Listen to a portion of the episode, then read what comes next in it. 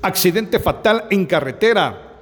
Un motorista sufrió accidente en el kilómetro 107 de la ruta que comunica Tacisco con Chiquimulía, Santa Rosa.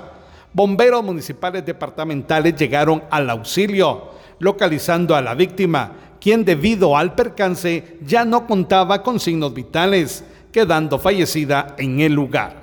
Desde Emisoras Unidas Quichén, el 90.3 reportó Carlos Recinos, primera en noticias, primera en deportes.